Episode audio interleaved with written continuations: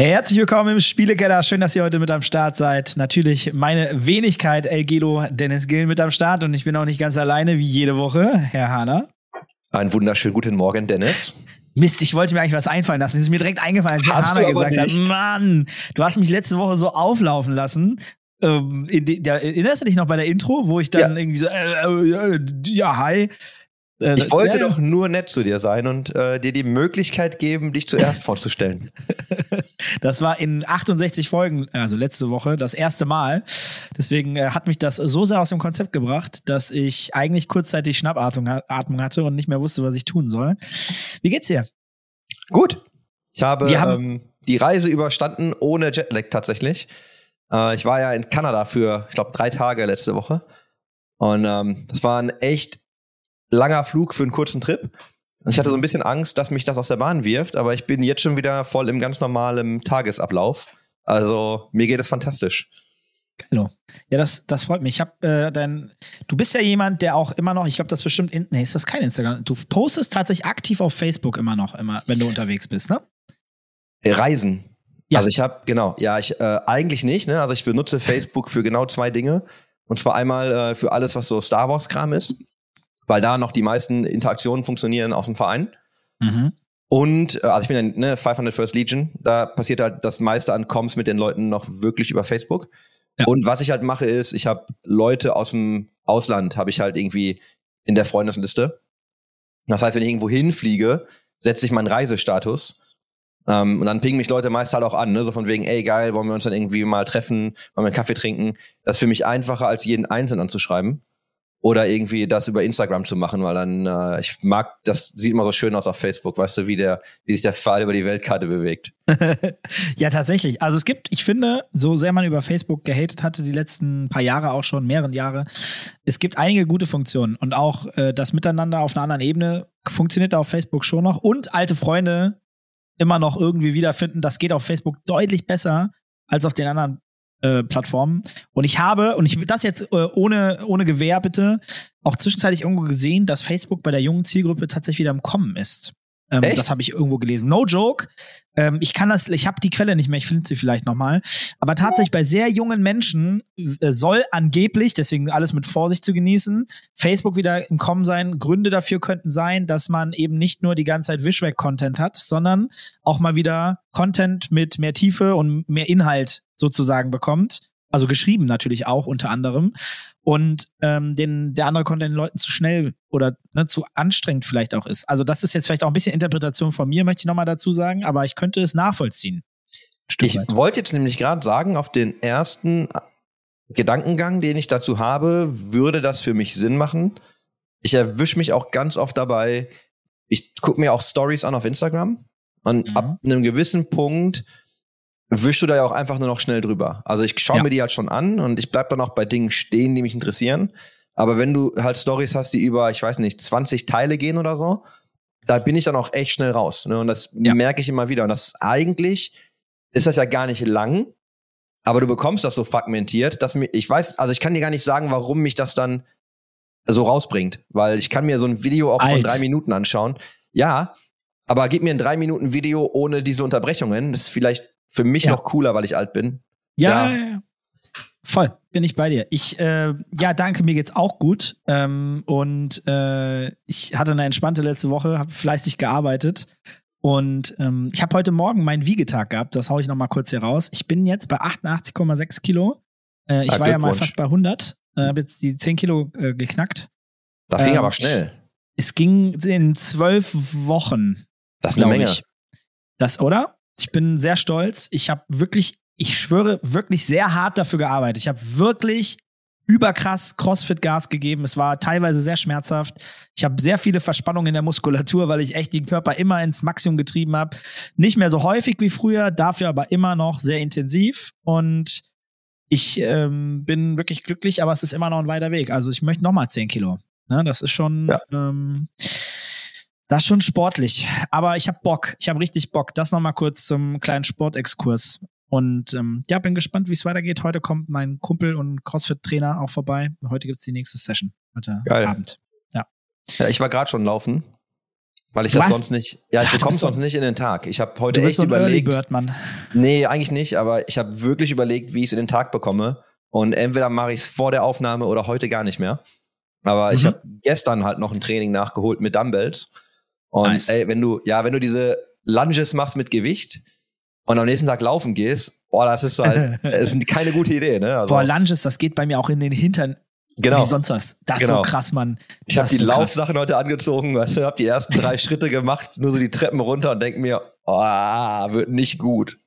Ja, aber es ist geil, wenn man durchzieht und ich bin da voll bei dir. Man muss halt eben dann auch die Zeit nehmen, die nicht immer komfortabel sind, damit man es runterkriegt und reinkriegt.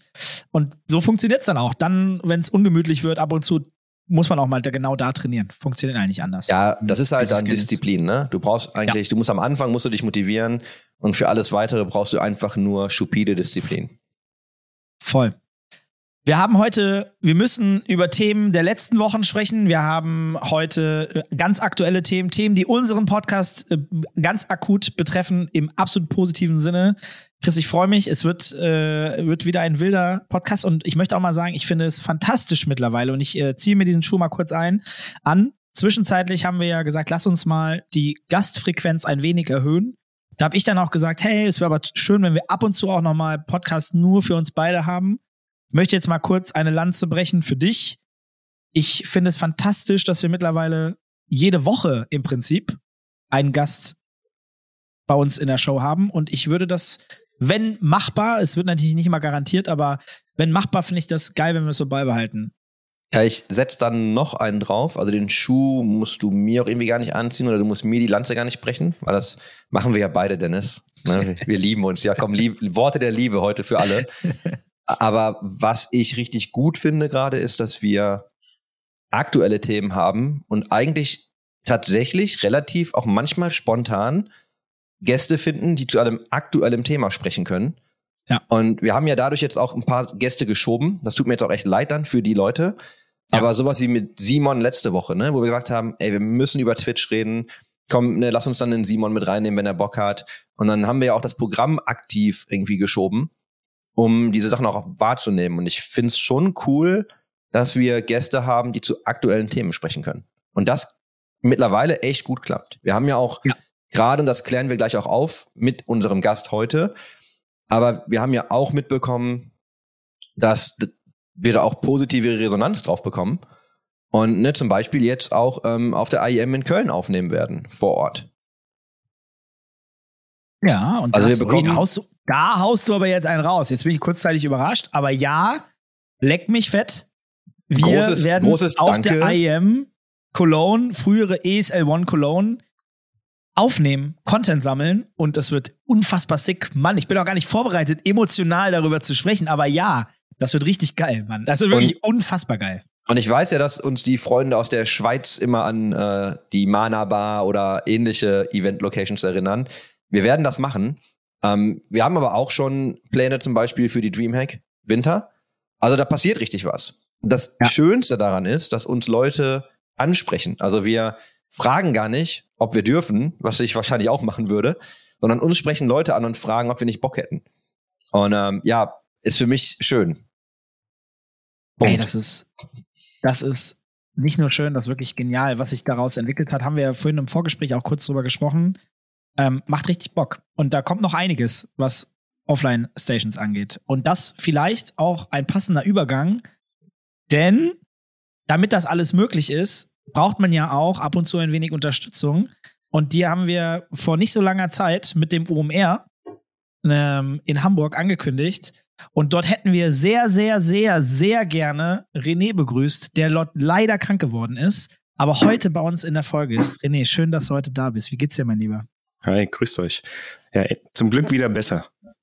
Aber ist ja schon ja, ein bisschen her jetzt. Ne? Das ist wahr. Schön, dass du heute im Podcast bist. Wir müssen den Leuten jetzt mal ganz kurz erklären, A, warum wir mittlerweile deutlich bessere Soundqualität haben und ich einen Rodecaster 2 bei mir stehen habe, um mal ganz plakativ darauf hinzuweisen. Aber es unfassbar geile Geräte sind. Aber was hast du denn damit zu tun? Kannst du vielleicht mal ganz kurz erzählen, wer du bist äh, und was du machst? Auf jeden Fall, ja. Äh, René Lüvel. Ich bin 32 Jahre, wohne in Wiesbaden hier in Hessen und ähm, arbeite bei der Hyperactive Audiotechnik GmbH. Wir sind ähm, der exklusive ja, Vertrieb und aber auch das Marketing in Deutschland für Rode oder Rode, ne, könnt ihr sagen, wie ihr wollt, äh, für die australische Firma. Und genau, kümmere mich da um das gesamte Marketing für die Produkte, für die Marke hier im deutschsprachigen Raum. Jetzt hast du mir die wichtigste Frage schon vorweggenommen. Ähm, Gibt es für dich eine Präferenz? Also, weil es ist ja, ich habe immer Rode gesagt, dann höre ich ab und zu Road und ja, das ist das ja, glaube ich, vielen, ich glaube, viele haben da ähnliche Probleme. Ist das echt egal oder gibt es da wirklich eine Präferenz? Das ist eigentlich schon so ein Running Gag, den wir jetzt auch irgendwie auf den ersten Messen, auf den ersten Events, wo wir waren, äh, immer austesten und immer die Leute fragen, wie würdest du die, die Marke aussprechen? Mir ist es, mir ist es ganz egal. Ich wechsle tatsächlich auch immer. Ich glaube, so bei mir ist es 50-50, aber streng genommen australische Firma, dann wird man eigentlich Road sagen. Nur Röde, das geht nicht. Röde. Röde. War das der Sören Röde, der das entwickelt hat? aber man denkt manchmal in dem dänischen O, denkt man manchmal, oh, Röde, Röd. Aber das. Ja, ist ja wie, ist ja wie Hägen das, ne? Wo du eigentlich irgendwie denkst, dass das einen ganz anderen Ursprung hat und du eigentlich nicht vermuten würdest, dass die aus New York kommen. Das stimmt, ja. So, kurzer Exkurs, Entschuldigung. René, wir haben uns vor nicht so langer Zeit tatsächlich kennengelernt. Das sind so äh, jetzt mittlerweile drei Monate, glaube ich, ungefähr, Pi mal Daumen, äh, wo wir dann auch den ersten Call hatten. Mm, ich war äußerst erfreut, ehrlicherweise, dass ihr sehr offen wart und ähm, wir se sofort sehr gute Gespräche hatten. Kannst du vielleicht mal einen kurzen Überblick geben, wie denn so deine Historie ist? Also, wie bist du denn zu, ich versuche jetzt mit Road anzufangen. Das wäre krass, wenn ich das durchziehe. Mal schauen. Äh, wie bist du denn äh, zu der sozusagen zu dem Job bekommen und was ist so deine Historie? Wo hast du angefangen damals? Wie, wie ist so dein Weg sozusagen gewesen bis, bis heute? Ja, ja. Ich habe tatsächlich, das auch schon knapp 15 Jahre her sein, ähm, Sport-Event-Management studiert und wollte unbedingt immer in den professionellen Sport gehen. Ich war so ein alter Fußballer und wollte irgendwie immer im, im Profi-Fußballverein arbeiten. Ne? Das war so mein, mein, mein Ziel und mein Traum. Und habe das tatsächlich auch direkt geschafft. Habe dann hier im, äh, in der dritten Liga im, im Marketing, im Sponsoring gearbeitet ein paar Jahre lang und habe dann aber irgendwie gemerkt, dass mir so ein, zwei Sachen gehörig gegen den Strich gegangen sind. Ähm, auch wenn ich irgendwie Fußball und Sport extrem liebe, aber es war tatsächlich so, dass die Leute sich viel zu ernst genommen haben. Und alles, was da passiert ist, viel zu ernst genommen haben, so dass es schon verkrampft war, dass es einfach keinen Spaß mehr gemacht hat. Ne? Und Fußball war für mich irgendwie immer, es ist ein Spiel und es geht jetzt nicht um Leben und Tod, aber es hat sich irgendwie manchmal so angefühlt. So klar will man immer gewinnen und hing auf sehr viele Jobs da dran, aber es hat irgendwie keinen Spaß mehr gemacht.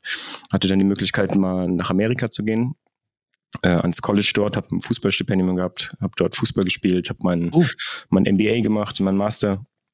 Mega geile Erfahrung, äh, echt super dankbar dafür. Und ähm, bin dann wieder nach Deutschland gekommen. Man denkt ja dann so, oh, ich jetzt habe es einmal rausgeschafft, ich kann jetzt in die große weite Welt hinausgehen und äh, was kommt als nächstes? Ne? Und bin aber tatsächlich äh, wieder zurück in die Heimat nach Wiesbaden gekommen. Hat's mir echt gut gefällt, viel Familie, viel Freunde noch da sind. Und äh, habe ein halbes Jahr bei einer IT-Firma gearbeitet im, im Produktmarketing ähm, und habe dann ehrlich gesagt schnell gemerkt, dass ich irgendwie äh, auch nicht so viel Lust drauf hatte, sondern dass ich mehr Vielfalt brauche und vor allen Dingen, dass ich mich selbst ein bisschen äh, mehr austoben möchte. Und habe mich dann selbstständig gemacht. Eigene kleine ähm, Online-Agentur gehabt, viel Paid Performance, viel Online-Shops und natürlich auch die unterschiedlichsten Kunden gehabt. Also sehr, sehr ja, sehr, sehr viel Verschiedenes kennengelernt, äh, durfte da mit vielen äh, größeren, aber auch kleineren äh, Kunden arbeiten. Und ähm, ja, dann kam letztes Jahr äh, ja, Familienzuwachs bei uns, äh, eine kleine Tochter bekommen. Gratulation. Ja, Glückwunsch. Danke. Beste. Ähm, ja, und dann, dann äh, kam nochmal so die, oder dann stellt man sich immer die Frage, ne, muss ich jetzt jeden Tag irgendwie 13, 14, 15 Stunden arbeiten? Ich bin jetzt auch nicht so der, der strukturierteste Mensch. Und habe ich dann dafür entschieden, dass ich mich echt nochmal, ähm, dass ich mir nochmal einen festen Job suche. Beziehungsweise hat sich dann so angeboten, war dann bei bei der Icano Bank, also auch ein ganz anderes Thema und habe da das Online-Marketing für äh, komplett Deutschland gemacht, das ist die die Bank von Ikea, äh, bevor dann tatsächlich vor sieben Monaten äh, sehr unerwartet äh, das Jobangebot hier äh, von Hyperactive kam auch über eine gemeinsame äh, alte Freunde, alte Bekanntschaften. Und dann war aber bei mir so direkt im Kopf, ah, hast du eigentlich gerade erst einen neuen Job angefangen? Scheiße, das wusste ich schon mal im ersten Treffen, da kann ich nicht Nein sagen. Ähm, weil ich auch irgendwie, ich habe früher jahrelang Schlagzeug gespielt, spiele irgendwie Gitarre, also bin musikalisch schon unterwegs und dann, ne, ähm, wir haben ja neben, neben Road haben wir noch 18 äh, weitere Marken aus der Audiotechnik, also äh, E-Drums und äh, E-Pianos und so weiter. Da war eigentlich schon beim, beim ersten Treffen hier war eigentlich schon klar, dass ich da nicht absagen kann. Ey, sag mal eine kurze Zwischenfrage. Zwei. Erstens, du hast über Fußball gesprochen. Was ist dein Lieblingsverein in der Bundesliga? Ja, Werde ich mich wahrscheinlich jetzt nicht beliebt machen, aber es oh nein. ist die Bayern. Oh nein. Okay. Da bin ich mit aufgewachsen. Uff, okay, dann. Äh, Du hättest ja minus alles sagen können. Ja, also glaube ich wirklich, außer Schalke wäre, glaube ich, alles besser gewesen. ähm, Na gut. Das war die erste Frage. Und dann eine zweite Frage, eine etwas persönliche Frage, äh, weil das treibt mich auch immer umher, wenn ich mit Freunden im privaten um, äh, Umfeld spreche. Du bist äh, auf dem, du warst zu dem Zeitpunkt, als der Jobwechsel war, glaube ich, äh, warst du schon Papa oder auf dem Weg dazu, Papa zu werden? Auf dem Weg dazu, kurz davor. Auf dem Weg dazu. Und dann gibt es ein Jobangebot. Und ich kenne das aus meinem Freundeskreis, wo Leute sagen, auf gar keinen Fall werde ich jetzt den Job wechseln, weil Probezeit, ähm, das Risiko, dass ich auf der Straße stehe. Ich habe da eine etwas andere Meinung zu, aber ich bin mal gespannt, was du jetzt sagst. Was, war- wie ist das dir durch den Kopf und eurer Familie sozusagen durch den Kopf gegangen? Also, Ähm, ja, es war ganz wichtig, dass wir da zu Hause natürlich auch drüber sprechen, ne? weil, weil ich wusste, dass da auch wieder ein bisschen mehr Arbeit, mehr Verantwortung äh, und alles äh, mit einhergeht. Natürlich auch ein bisschen mehr Stress, also gar nicht Stress jetzt im Sinne von, ich muss irgendwie am Wochenende und abends und so weiter arbeiten, sondern vom Kopf natürlich her, ne? irgendwie neue Herausforderungen und äh, mehr Verantwortung. Da macht man sich auch irgendwie zu Hause, wenn man im Bett liegt, äh, Gedanken dazu und alles. voll. Ähm, weniger Homeoffice, ne, weil es für mich irgendwie auch wichtiger ist, dass ich, oder generell wichtig ist, dass ich äh, so oft es geht vor Ort bin. Ähm, und wir haben viel drüber gesprochen und haben die Entscheidung, jetzt macht man halt so, ne, die Entscheidung auch irgendwie gemeinsam getroffen.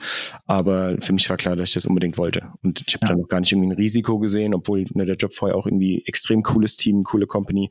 Aber hier war nochmal so die, die Chance, auch wirklich was zu machen, inhaltlich, wo ich richtig Bock drauf habe. Also wie gesagt, ich kam mir beim ersten Tag rein, irgendwie, als wir uns Geil. kennengelernt haben und äh, da steht ein Schlagzeug, da steht ein Piano, da steht eine Gitarre.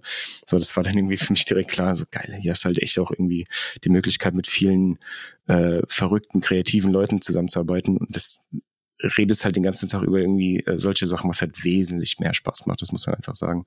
Und dann war für mich eigentlich gar nicht die Frage so, hm, das ist wieder größeres Risiko, sondern es war direkt klar. Und ich glaube, das ist ja ziemlich gut, wenn du genau das, was du jetzt beschrieben hast, ne? also die Situation so durchlebst, dass du dann was findest, was auch mit Interessengebieten einhergeht, Ja. wo du ja dann auch relativ selbstsicher bist und sagst, okay, das, das wird schon funktionieren. Na, da kann man dann auch, glaube ich, ein Risiko eingehen. Du hast natürlich aber dennoch immer ein Restrisiko, auch gerade in der aktuellen ne, ökonomischen Situation, dass du gar nicht beeinflussen kannst. Und jetzt wird mich mal Dennis meinen, weil er sagt, er hat immer ne, so eine andere Meinung als viele andere dazu. Ich glaube, die ist wahrscheinlich auch eher risikobereit, aber ich würde gerne mal verstehen, ähm, wie du dazu stehst, Dennis. Absolut, sehr gerne. Ja, also ich bin der festen Überzeugung, dass so wie der Arbeitsmarkt derzeit in Deutschland aussieht, das muss man natürlich immer fairerweise dazu sagen, man sich den Job in Anführungszeichen aussuchen kann, wenn man sehr bemüht in seinem Job ist, wenn man ihn gut macht mit voller Überzeugung. Das heißt nicht, ich muss 14 Stunden arbeiten, sondern ich muss einfach gut sein in dem, was ich tue und ich muss es auch zeigen. Und dann kann ich mir beim besten Willen nicht vorstellen, dass man nicht einen Job in äh, ordentlicher Zeit, einigen Monaten finden kann, der einen erfüllt oder zumindest zufriedenstellend ist. Sagen wir es mal so. Es gibt dann vielleicht immer noch eine bessere Option, wie so immer im Leben. Aber äh, ich merke schon im privaten Freundeskreis bei Menschen, die einen sehr, mh, ich sag mal, ähm, einen, einen Job haben, wo die meisten sagen, ja, da habe ich jetzt meinen sicheren Job, ich bin da jetzt drin, da bleibe ich jetzt auch vielleicht 20 Jahre, ob es jetzt im Handwerk ist oder, oder ähnliches, dass die Leute gar nicht risikofreudig sind, obwohl genau in der Branche so viele Leute gesucht werden. Das ist crazy, Mann. Das ist so crazy. Ich weiß, jeder meiner Kumpels könnte morgen sofort drei andere Jobangebote haben. Die gehen einfach zu der zu der verdammten anderen Werkstatt oder so, ne, oder in, äh, hier Installationsfirma oder so und dann sagt der Chef sofort, ja, ich würde sie sofort nehmen, kommen Sie her. Vor allen Dingen, ich bin auch da jetzt mal ganz direkt, wenn ich jetzt so an die Leute in meinem Alter denke, das sind so die 30 bis 40-Jährigen, Pi mal Daumen. Das sind halt schon noch die Leute, wo dann die etwas älteren Chefs denken, okay, der, der, der passt mir noch, so vom Typ, der kann richtig arbeiten. Gleichzeitig ver äh, verbindet man schon auch noch etwas jüngere Werte mit dem. Also die Kombi ist, glaube ich, für ältere Chefs sehr, sehr gut und im Handwerk sehe ich sehr oft sehr alte Chefs momentan. ne, die so entweder gerade von den Söhnen übernommen werden oder halt gerade noch in den Endjahren sind. Also zumindest ist, fällt mir das so ganz oft auf. Und ja, da wundert es mich tatsächlich. Ich habe da einen ganz einen sehr, sehr guten Freund, der, der hat die Books immer richtig voll. Also der, der hat da schon Angst, dann auch mal irgendwie nachzuverhandeln für 200, 300 Euro, wo ich sage, Junge, die haben gar keine Wahl. Wenn die dich nicht haben, dann sind die im Arsch, Mann. Also, äh, und die das, ja, also ich weiß jetzt nicht, ob ich da fragen kann. Und dann denke ich mir so, Freund, du gehst jetzt dahin und sagst, du willst zwei Euro mehr die Stunde und dann kriegst du die morgen. Da kann ich dir Brief und Siegel drauf geben. Er ist verrückt. Also vor allen Dingen, weil die aber auch gleichzeitig sehen, dass um die herum viele Leute gar nicht so gut und gut arbeiten oder öfter krank sind und so. Und er selber dann gar nicht. Er ist immer da, immer on time, immer gute Arbeit, kriegt immer gutes Feedback und trotzdem schüchtern dann zu fragen. Das ist dann noch so ein bisschen Generationsthema, weißt du? Das äh, traut möchte ich, nicht. Möchte ich aber umdrehen und ich weiß, dass also wir machen jetzt einen Exkurs weg vom eigentlichen Thema, ne? Aber das Mhm. ist ja ein ziemlich guter Punkt, den du ansprichst. Jetzt frage ich mich aber, wenn es eigentlich total easy wäre, ne, diese, weiß ich nicht, zwei Euro durchzubekommen und wenn er doch so einen guten Job macht, auch gerade im Vergleich zum ganzen Rest, finde ich eigentlich immer, dass auch so eine Firma proaktiv auf gute Mitarbeiter Voll. zugehen müsste und einfach sagen müsste, ey, wir, wir erhöhen jetzt einfach dein Gehalt. Danke, dass du einfach so geil bist, wie du bist. Wir wollen dich unbedingt behalten, weil, weißt du, vielleicht hat er einfach nur Schiss, zu Hause nachzuverhandeln, bekommt aber morgen ein Angebot von außerhalb und sagt, boah, das ist ja viel geiler, das nehme ich. Und ich finde, ne, das, das ist so auch Inflationsausgleiche und zwar ohne, dass das irgendwie vom, ne, vom Staat kommt oder auch so Corona-Prämien. Ist ja geil, dass man das dann steuerfrei alles zahlen kann. Aber ich glaube halt immer, dass du auch als Arbeitgeber die Verantwortung hast, dann Leuten zu sagen, ey, du machst halt einen guten Job. Und wenn das jetzt im Rahmen deiner finanziellen Möglichkeiten liegt, und ich weiß, das Klar. ist ja nicht immer so, aber wenn du das wirklich kannst, finde ich, solltest du auch einfach mal proaktiv Gehälter anpassen oder einen Bonus auszahlen oder Leuten zumindest auch mal dann nicht nur mit Worten wertschätzen, sondern auch mal wirklich Taten dahinter packen und sagen, hey, hier ist irgendwie ein Bonus, hier ist mehr Kohle, hier ist, weiß ich nicht, ein Urlaub, wie auch immer man das macht, ne, oder ein Firmenwagen, so was auch immer man da so Incentives, draufpackt. Ich finde das, Voll. ich finde aber, das ist eher so ein Ding. Ich würde mich, glaube ich, freuen, wenn das viel mehr Leute proaktiv machen würden. Ist ein sehr spannendes Thema, würde ich gerne noch mal in einer anderen Folge noch intensiver Ja. zu sprechen. Denn Gehaltsthematiken sind auch bei uns in der Firma immer wieder ein Thema. So als Startup gegründetes, Bootstrapped-Unternehmen, das immer dann mehr zahlen kann, wenn es mehr verdient. Ne? Wir, wir arbeiten immer aus dem Haben und so. Das ist, äh, ist ein hochspannendes Thema. Wir, in, wir beschäftigen uns damit, oder ich auch persönlich beschäftige mich unfassbar intensiv damit. Also es ist einer meiner größten Themen, wenn es um, äh, ja, oder das größte Thema, wenn es um HR geht und äh, Personal. Und wir haben schon eine krasse Gehaltsentwicklung über die Jahre gehabt. Also von richtig Shit zu teilweise gut, durchschnittlich, wo ich dann aus, oder zumindest in der Branche gut, würde ich sagen, in der wir arbeiten. Aber auch das muss man mal definieren. Das ist ganz spannend. Also ich bin auch ein großer Freund davon und da würde ich jetzt mal mit gutem Gewissen sagen, äh, da, wo wir es konnten, haben wir sehr häufig schon gezeigt, dass wir proaktiv Gehälter anpassen äh, bei Leuten, die dann overperformen, wo ich dann sage, boah, ich muss dem jetzt das einmal mal zeigen oder ihr, ne, so, da ist eine super Leistung. Ähm, aber ja, klar, immer in den Möglichkeiten, die man finanziell hat. Das ist ja auch nicht immer ganz so einfach, ne? Ähm, muss man ja auch mal. Und jetzt in den letzten zwei, drei Jahren auch nochmal deutlich schwierig, schwieriger teilweise geworden. Ne? Also das darf man auch nicht vergessen. Okay, ja, spannendes Thema. Ja, sorry, sorry für die Ablenkung. Zurück, äh, Ja, zurück gut. zu René an dieser Stelle.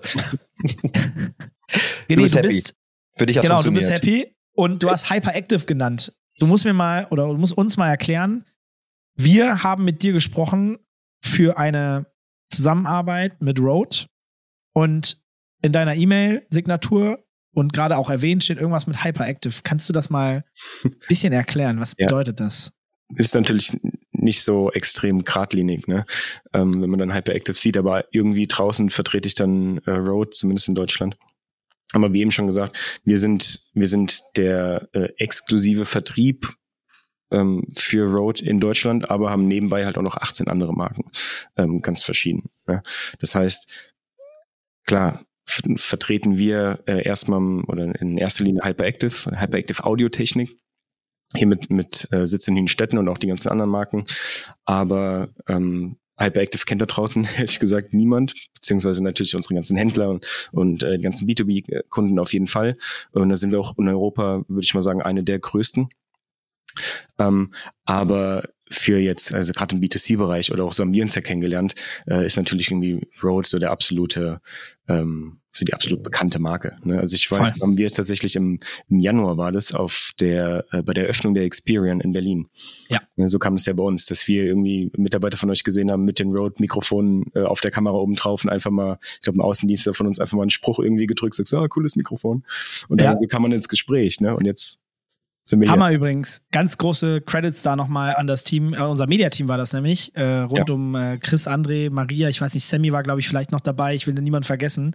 Äh, und dadurch entsteht dann so eine Partnerschaft am Ende des Tages. Ja. Übergeil übrigens. Also ich liebe ja, äh, wenn sich Dinge so ganz natürlich entwickeln und äh, bessere, besser ging es gar nicht. Also das ist ja mega geil. Der ja, Fit war auch geil. Sinnvoll natürlich. Ne? Also wo haben wir uns getroffen? Dort, wo wir beide irgendwie unterwegs sind.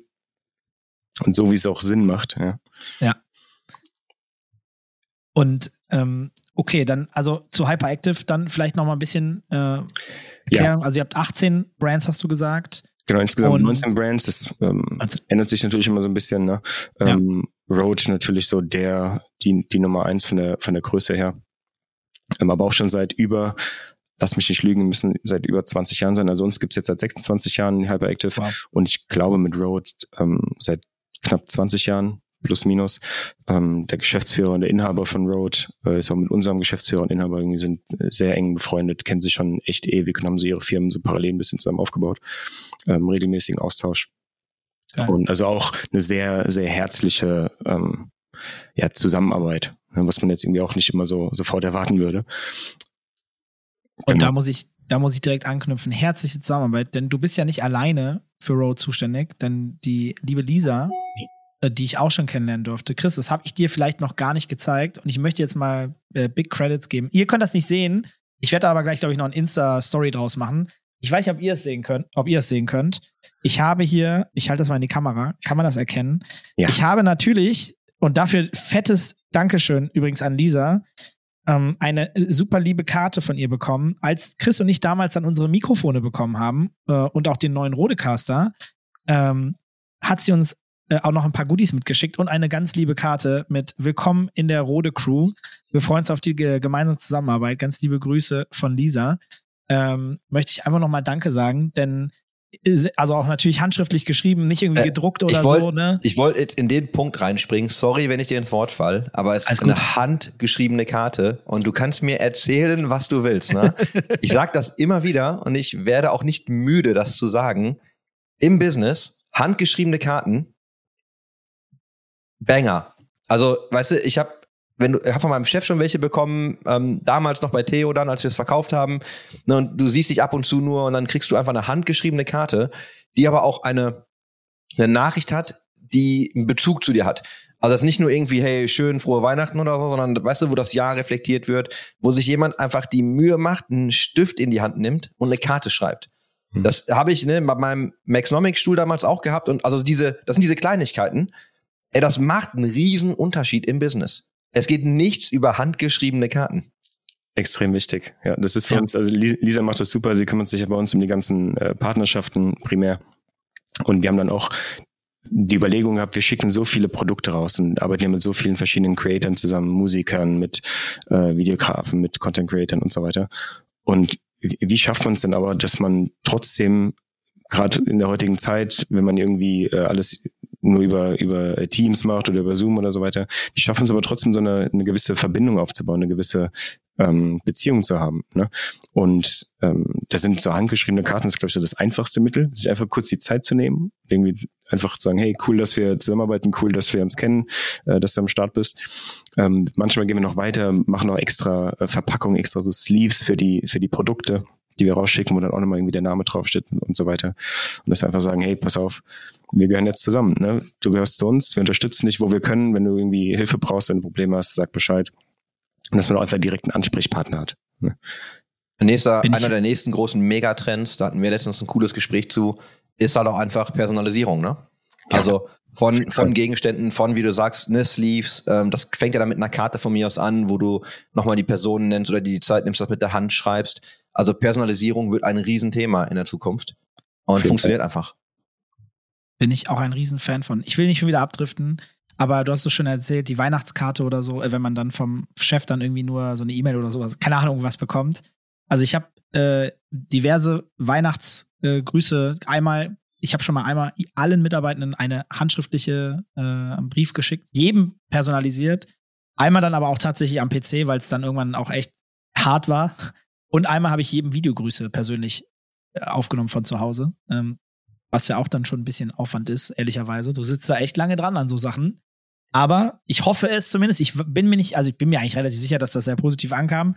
Aber äh, ich glaube auch, dass das auch äh, absolute Wertschätzung für die Leute ist, wenn man das so macht. Ich will auch gar nicht sagen, dass du das mit der Hand schreiben musst. Also ich glaube, jemand dich generell die Zeit nimmt und eine Karte schreibt. Also selbst wenn man sie jetzt am PC schreibt, ich finde das immer schön, solche Gesten zu haben. Ich merke nur bei mir persönlich, also so eine handgeschriebene Karte killt mich einfach. Weißt du, da habe ich halt so Instant Appreciation bis zum Mond. Ne? Das ist dann bei mir so dieses, ja, das, das finde ich mal richtig geil, wenn sich jemand einfach die Zeit nimmt, die Dinge zu machen. Und ich habe dann, irgendwann haben wir das auch mal gemacht. Und ich muss auch, glaube ich, wieder anfangen, Leuten öfter handschriftliche Grüße zu schicken. Aber da, genau, wir wollen da gar nicht, will da gar nicht jetzt zu weit rein. Ich würde einfach vielleicht da mit einer Frage weiterschießen äh, an René. Das ist ja ganz spannend, weil ihr unterstützt uns ja jetzt und ihr ermöglicht uns ja aber auch zum Beispiel ähm, so Dinge zu machen wie auf dem OMR, weißt du, wo wir jetzt einfach, wir haben mobile Geräte dabei, wir bauen eine Station auf, wir nehmen da auf, ähm, wir haben auch als einfach einen Videografen dabei gehabt. Das Video teilen wir jetzt auch demnächst, ne, wo wir dann einfach so Dennis und Chris rennen über das OMR. Also ihr ermöglicht es uns ja auch viel mehr Content zu machen. Das heißt, wir werden das auch in Zukunft ja, wir haben jetzt äh, IM angesprochen, das machen wir, Dreamhack machen wir, wir fahren nochmal irgendwann in die Schweiz, also wir machen auch diese ganzen Stops und wenn, weißt du, wenn ich jetzt losgehe und ich erzähle Leuten, dass wir quasi so, ne, supported by Road sind, gucken mich halt immer alle an und sagen so, what the fuck? Ne, so, warum genau? So, wie viele, wie viele Millionen Leute hören in euren Podcast? Und das ist ja alles irgendwie sehr frisch und sehr jung. Und ich würde gerne einmal dich halt auch fragen, wenn ihr solche Dinge macht, also ich würde einmal gerne so aus dem Hubschrauber, wie genau, also was für Partnerschaften macht ihr eigentlich? Und dann vielleicht auch echt nochmal so ein bisschen rangezoomt, so, was sind eure Strategie dahinter? Also, warum arbeitet ihr zum Beispiel jetzt auch mit uns, obwohl, also wir sind ja nicht das Schwergewicht in der Podcast-Szene oder so. Und trotzdem macht das ja irgendwie Sinn für alle, hoffentlich zumindest. Ähm, kannst du einmal so ein bisschen erklären, äh, was so eure Strategie und so hinter den Sponsorships ist? Klar, klar. Ähm, also erstens, ich, ich dachte, ihr seid das Schwergewicht. Habe ich irgendwas falsch verstanden? Ja, sind wir, sind wir. Wir haben, wir haben die Zahl, wir haben einfach drei Nullen an die Zahlen gehangen. Mediendaten lassen sich immer leicht fälschen. äh, nee, Quatsch. Also das, das erste, und das ist bei allem, ähm, wie wir arbeiten und mit wem wir zusammenarbeiten. Und das klingt jetzt so ein bisschen, vielleicht ein bisschen kitschig oder ein bisschen naiv, aber mir ist es persönlich extrem wichtig, dass die Zusammenarbeit Spaß macht, dass man irgendwie auf einer Wellenlänge ist. Ne? Das kriegt man nicht immer zu 100 Prozent hin und ist so vollkommen normal. Aber wenn man zusammenarbeiten möchte. Und so sehe ich das eher. Also nicht wir, wir sponsern euch oder wir sponsern die oder wir geben euch was oder wir wollen was, sondern das ist für mich immer, ich hab mal, hatte mal einen Mentor in der Uni, der hat mir gesagt, René, eine Zusammenarbeit muss immer für beide Seiten Spaß machen. So, und das ist irgendwie seitdem ja so mein, mein Credo und darauf muss man irgendwie achten, dass sich keiner von beiden Seiten irgendwie verarscht fühlt oder benachteiligt fühlt. Und da fängt es bei mir schon an, wenn man sich irgendwie gut versteht und auch mal so quatschen kann finde ich das immer super. Ne? Und das war ja irgendwie bei uns auch direkt schon mit euren Mitarbeitern äh, im, im äh, Januar sofort gegeben, ne? dass wir uns da sofort irgendwie locker ausgetauscht haben. Also das ist so das, ist so das Erste. Ähm, weil wir auch schon oft gemerkt haben, dass vielleicht ähm, Partner oder äh, andere Firmen oder oder oder auf den ersten Blick oder wenn man sich die harten Fakten angeguckt hat, hey, geile Reichweite, ähm, coole, coole Interaktion und so weiter. Irgendwie sah alles super aus. Und dann war aber irgendwie das Bauchgefühl nicht so dabei, man hat es trotzdem gemacht und dann hinterher war es nur Pain. Na, das hatten wir natürlich auch schon oft genug und daraus haben wir gelernt oder habe ich persönlich gelernt zu sagen, hey, nee, äh, machen wir nicht mehr. Ähm, das ist so das Erste. Dann, was, was für uns ganz wichtig sind, sind zwei Sachen. Einmal, wir müssen immer beachten, dass wir leider nicht der Hersteller sind und dementsprechend nicht die, die 100% gleiche Möglichkeiten haben, als wären wir der Hersteller. Ne? Das fängt ja irgendwie schon beim Budget an sondern es ist irgendwie, muss man auch ganz klar sagen. Ähm, wenn man der Hersteller selbst ist, hat man nochmal andere Margensituationen und kann natürlich vielleicht mal ein bisschen mehr geben, ne, was auch andere Firmen machen können. Das heißt, da müssen wir mal so ein bisschen drauf achten. Aber gleichzeitig, denke ich, gibt uns das auch irgendwie wieder einen großen Vorteil, weil wir sehr, Gott sei Dank, trotzdem sehr flexibel sein können, sehr agil sein können, äh, ohne dass wir uns jetzt irgendwie großartig viel äh, Genehmigungen ähm, und so weiter einholen müssen. Das heißt, hier gerade in Deutschland können wir echt, will jetzt nicht sagen, wir können machen, was wir wollen, aber wir können schon viel, wir können schon viel Scheiß hier machen. Ne? Also coolen Scheiß so. Ähm, und da wollen wir immer drauf schauen, dass wir ähm, äh, die verschiedenen Zielgruppen bedienen. Ne?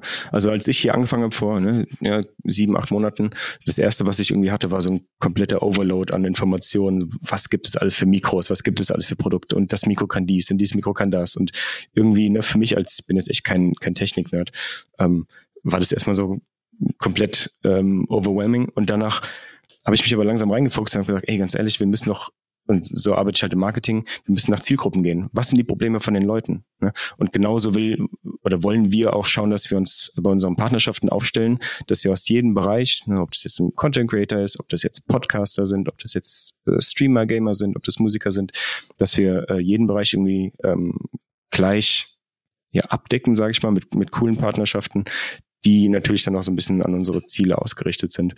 Äh, wo wollen wir hin? Wie wollen wir die Marke entwickeln? Wobei man hier auch sagen muss, ähm, nochmal dadurch, dass wir nicht der Hersteller sind, ist eigentlich jetzt Marken-Image aufbauen, Branding ist jetzt eigentlich nicht unsere primäre äh, unsere primäre Aufgabe, sondern wir kümmern uns natürlich irgendwie viel darum, ähm, um den um den Abverkauf in den Stores, ne, wie können wir uns die Zielgruppen, die potenziellen äh, Kunden, die potenziellen Nutzer mit den Stores mit den großen äh, direkt in Verbindung bringen. Aber für mich gehört das immer zusammen. Also gerade äh, gerade beim Branding das brauchst du einfach und das brauchst du auch für den äh, für den Regionalmarkt, also jetzt für Deutschland, ne? weil die Leute in Deutschland ticken anders als die Leute in Australien oder in den USA oder äh, in Asien, ne? das ist ja ganz klar. Und da muss man auch immer so ein bisschen die Marke dementsprechend aufbauen und mit mit gewissen Ansätzen einfach aufladen, ne? also das Markenkonto äh, aufladen mit diesen ganzen Partnerschaften, mit diesen ganzen Leuten, mit denen wir zusammenarbeiten dürfen. Finde ich finde ich hochspannend. Um, aus dem Grund, ich glaube, du bekommst, das habe ich zumindest vorhin so rausgehört, du möchtest ein bisschen Freiheit auch in deinem eigenen, äh, in deinem eigenen Leben haben. Du warst schon okay. selbstständig. Äh, ich habe auch gerade zwischenzeitlich, nachdem ich noch ein Insta-Story gepostet habe, noch mal gesehen. Ich habe dann noch mal kurz dein Profil gestalkt, äh, dass, dass du äh, ja eben halt aus, aus der Selbstständigkeit gerne kommst, habe ich so das Gefühl, ne? was, was man so sieht. Und ähm, und ich glaube, du hast jetzt so einen guten Mix gefunden, oder? Kann das sein? Genau die goldene Mitte aus beidem. Also ich meine, ne, man kann sich immer beschweren über irgendwas, wissen wir alle, äh, ob jetzt selbstständig oder nicht. Aber es hört sich für mich jetzt fast so an, als ob du äh, gerade auch mit Family-Gedanken dahinter und so eigentlich eine schöne goldene Mitte gefunden hast. Denke ich auch, fühlt sich auf jeden Fall so an. Das waren auch für mich so diese ganzen äh, Gespräche am Anfang, bevor ich hier äh, den Job angetreten habe. Ähm, dass wir echt, also wie du schon sagst, wichtig, eine gewisse Freiheit zu haben, aber trotzdem im großen Ganzen zu arbeiten. Und diese, aber diese Freiheit, die haben wir hier bei uns in, in meiner Abteilung, in der Marketingabteilung mit, heißt haben wir sieben Mitarbeiter. Die haben wir auf jeden Fall. Ne? Nicht so, dass man jetzt jeden Tag wirklich ähm, Rechenschaft ablegen muss, sondern dass man zusammenarbeitet, ja. dass wir echt viel, viel machen können, was wir einfach spontan entscheiden. Und äh, ja, ist, ist auf jeden Fall wichtig für mich, ja, das stimmt. Äh, Chris, du äh, hast dich, glaube ich, gerade. Äh, ja, ich habe mich gemutet. Guck mal, ich rede, ich rede mit mir Profi. selbst, weil ich äh, getrunken habe vorhin. Ähm, ich wollte dich gerade fragen, wie sieht denn so eine klassische Woche in deinem Alltag dann aus, in deinem beruflichen? Gibt's die? Ich überlege gerade, aber eigentlich so, so richtig klassisch nicht. Also klar, so ein paar Pfeile, ein paar Eckpfeile haben wir, ne? Also irgendwie äh, Weekly Meetings und äh, Daily Meetings, so Daily Stand-ups und so weiter. Ähm, tatsächlich eine lustig eine Sache, die ich ähm, von, von meinem ersten Job quasi, von meinem zweiten Job äh, bei der IT-Firma ähm, mitgenommen habe. Es war auch so super agiles Arbeiten und äh, Scrum und äh, die ganzen Atlassian-Produkte und so weiter. Und für mich war das irgendwie so, ich komme aus dem Marketing, ich muss jetzt hier nicht irgendwie für alles ein, ein Jira-Ticket erstellen. Das war irgendwie mehr, mehr, mehr Arbeit als sonst was. Aber so ein paar, paar Sachen habe ich mir tatsächlich sehr gerne mit rausgenommen. Das waren dann so zum Beispiel diese Daily Stand-Ups. Ne? Wir, jeden Tag, wir, wir stellen uns 15 Minuten hin und keiner setzt sich, weil dann kommst du natürlich auch ein bisschen schneller durch und äh, fokussiert sich auf die wichtigen Punkte. Ähm, also so Sachen haben wir irgendwie schon und ähm, gewisse gewisse Bereiche, die ich natürlich irgendwie abarbeiten muss und dass ich ein Auge drauf habe. Ne, also ich bin, muss quasi einfach so ein bisschen orchestrieren und schauen, dass bei uns jeder weiß, in welche Richtung er, er gehen muss. Ähm, Gerade bei so diesen täglichen Entscheidungen. Also wenn es jetzt auch so Sachen sind wie die Partnerschaft, ne, ähm, könnt ihr euch vorstellen, dass wir jeden Tag unzählige Anfragen äh, reinbekommen und die auch erstmal gefiltert werden müssen. Und danach auch bearbeitet werden müssen und danach auch getrackt werden müssen.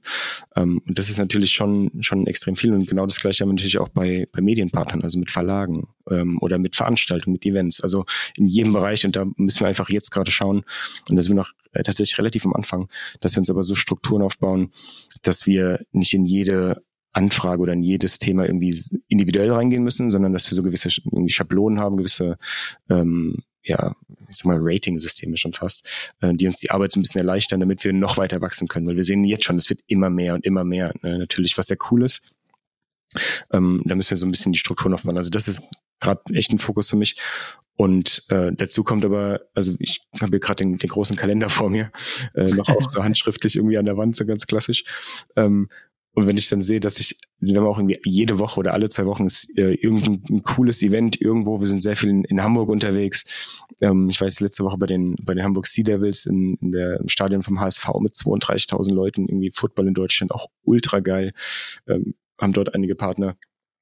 Ähm, gut, die Gamescom steht bald an und und und. Also ich bin irgendwie gefühlt auch jeden Monat auf jeden Fall mindestens einmal unterwegs. Muss ich natürlich auch schauen, okay, wie, wie passt das irgendwie zu Hause gerade so, ne?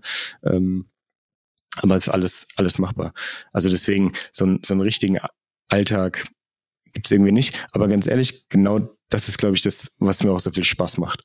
Dass es, dass immer wieder was Neues kommt. Ne, und dass ich immer wieder mit, also selbst wenn wir jetzt hier ähm, miteinander reden, so danach kommen wieder ganz viele andere Ideen und dann mache ich wieder was ganz anderes. Ähm, aber das, das macht mir sehr, sehr viel Freude. Sag mal, du, also das geht ja schon so ein bisschen in die Richtung rein. Was passiert so in der Zukunft? Und jetzt hast du gerade schon so ein paar Schlagwörter reingeschmissen. Gamescom ist zum Beispiel gefallen. Mhm. Für uns aus der Gaming- und E-Sport-Branche natürlich immer ein großes Thema. Ende August ist es soweit. Äh, die nächste Gamescom geht an Start 2023. Was, was dürfen wir von Road dort sehen? Also bist du alle Tage dort? Was seid ihr im Businessbereich unterwegs? Gibt es irgendwie Partner, mit denen ihr vor Ort arbeitet? Erzähl mal. Ehrlich gesagt sind wir dieses Jahr äh, sehr spät dran, äh, weil wir gerade so eine neue Kollegin hatten, äh, eine neue Kollegin bei uns eingearbeitet haben, die sich um das ganze Thema ähm, Events auch kümmern wird.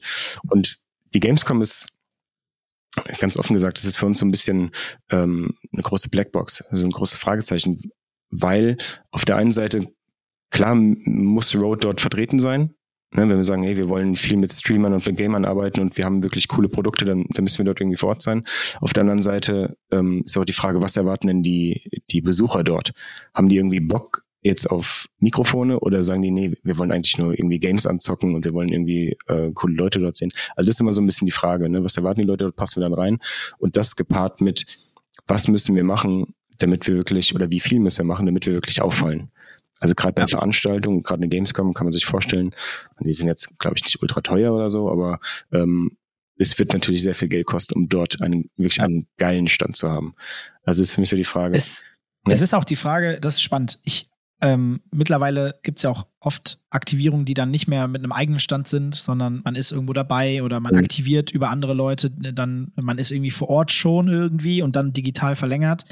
Ähm, das ist sehr, sehr spannend. Ich habe ich kann ich noch nicht zu sagen, aber ich habe, glaube ich, eine Idee und die kommt gar nicht von uns direkt selbst, also nicht von Take TV, sondern von jemand anderem. Ähm, aber ich glaube, die könnte extrem gut zu euch passen. Aber das muss ich dir mal in einer ruhigen Minute erzählen. Reden wir später. Äh, Oder bin ich tatsächlich echt bei, bei allen Veranstaltungen, äh, ja. auch gerade bei den größeren, bin ich ein großer Fan davon, so ein bisschen äh, Ambush-Marketing-mäßig unterwegs zu sein. Also, dass wir vielleicht nicht direkt einen, einen Stand haben, aber dass wir, äh, keine Ahnung, laufen halt 50 Leute im rote T-Shirt rum. Ähm, ja. Und irgendwie so, so Geschichten, ne? Halt irgendwie was, Geil. was nicht sofort auffällt, aber was dann doch, dass man doch präsent ist und was aber auch cool ist. Ne? Ja, ja, ich, ich habe dann, ja, das könnte echt gut passen. Okay, und? da reden wir nochmal in Ruhe zu. Da, oh je, da ist mir jetzt was, ja, ja, da geht mir was durch den Kopf. Okay. Wie, wie stark schielt ihr auf den Streaming-Markt? Und ich gebe dir jetzt ein Beispiel, weil das finde ich halt total interessant. Und wir haben da, glaube ich, sogar, wir haben das mal angeschnitten. So, ich hoffe, ich werde jetzt nicht erschossen, dass ich hier ähm, einen Konkurrenten erwähne. Aber es ist ja irgendwie so, dass du irgendwann haben alle großen Streamer irgendwie dieses, was das, dieses Shure SM7B oder so benutzt. Noch nie von gehört. Und ja, also habe ich mal irgendwann, habe ich mal irgendwann gesehen. Aber gefühlt ist das so, weißt du, du siehst die halt immer so ein bisschen im Anriss dann in den Streams. Und jeder, der irgendwie so denkt, boah, ich muss jetzt irgendwie streamen, mhm. er kauft sich halt so ein Ding, ne? Ja. Und ich muss ja fairerweise auch dazu sagen, wir haben ja, ich meine, wir haben eine andere Ausführung gehabt, aber wir haben ja auch uns die Sachen zuerst irgendwie angeschaut, weil das so die Dinge sind, die eigentlich immer präsent sind, wenn du diesen Stream schaust. Ne? Und jetzt also attackiert ihr das Streaming-Segment? Wie relevant ist denn Streaming dann für euch? Ich meine, die Hardware, und ich muss echt immer aufpassen, weil ich will das jetzt auch nicht in so eine Werbeschiene ziehen und das ist es nämlich auch nicht. Aber ich habe ja alleine vorher schon, als wir aufgenommen haben, den äh, Roadcaster Pro gehabt, also den ersten. Ich finde das neue Gerät richtig geil. Ich mag das Mikro total gern, auch wenn ich am Anfang echte Probleme hatte, das einzustellen. Gerade auch mit dem Roadcaster. Also das, du musst halt schon ein bisschen das Setup verstehen. Und also ich habe das Gefühl, die Barriere ist natürlich eine andere. Ob du einen Roadcaster benutzt mit einem XLR-Mikrofon oder einfach so ein, was ist USB? Du hast ja jetzt gerade eine USB-Variante dran. Natürlich super einfach, ne? USB dran, ab an PC. In der Regel brauchst du nichts mehr. Aber ich finde die Geräte ja auch tatsächlich wirklich gut. Ne? Und ich habe auch vorher an meiner Spiegelreflex äh, so ein, so ein Rode Mikrofon drauf gehabt. Ich habe auch für kleine Aufnahmen, ähm, wenn wir Konferenzen oder so aufgenommen haben, auch hier diese kleinen Ansteckmikros mal gehabt, so die ersten Varianten. Das ist wirklich gutes Equipment. Das ist nur für mich in Streams eigentlich überhaupt nicht präsent. Und ich glaube, also das macht für mich halt total Sinn. Ne? Das für euch ja wahrscheinlich auch. Habt ihr da Pläne ganz konkret oder wie schaut ihr euch das an? Ja, ähm, also das, das Wichtigste, glaube ich, und das Grundlegendste dafür ist ja auf jeden Fall schon mal, dass man gute Produkte hat. Dass man die guten, dass man lösungsorientierte Produkte hat. Also ne, ob das jetzt Mikrofon ist, ob das Kopfhörer sind, ob das eine Tastatur, eine Maus, was auch immer. Ähm, das muss immer in die Richtung entwickelt sein, dass es dem, dem designierten Nutzer äh, hilft irgendwie seinen, seinen Pain zu lösen. So, und da denke ich, dass das Road das extrem gut macht, weil die sehr, sehr nah am Markt entwickeln und sich sehr, sehr viel Feedback reinholen. Und ich glaube, das sieht man jetzt auch bei den ganzen äh, Produkten, die jetzt gerade neu rausgekommen sind. Also ob das jetzt irgendwie der, der neue Streamer X ist oder ob das hier die, die Mikrofone sind, ob das die Kopfhörer sind, was auch immer. Soweit ich das beurteilen kann, echt extrem ähm, nah an den Bedürfnissen von den Leuten, die sie nutzen sollen. Und da hat man gemerkt, also klar, Road kommt äh, ursprünglich vom, von der Musik her, ne? also mit dem, dem NT1, sowas dann auch mal weiterentwickelt wurde, das ist so der, der Klassiker. Dann äh, gab es natürlich auch viele, viele Richtrohrmikrofone und so weiter.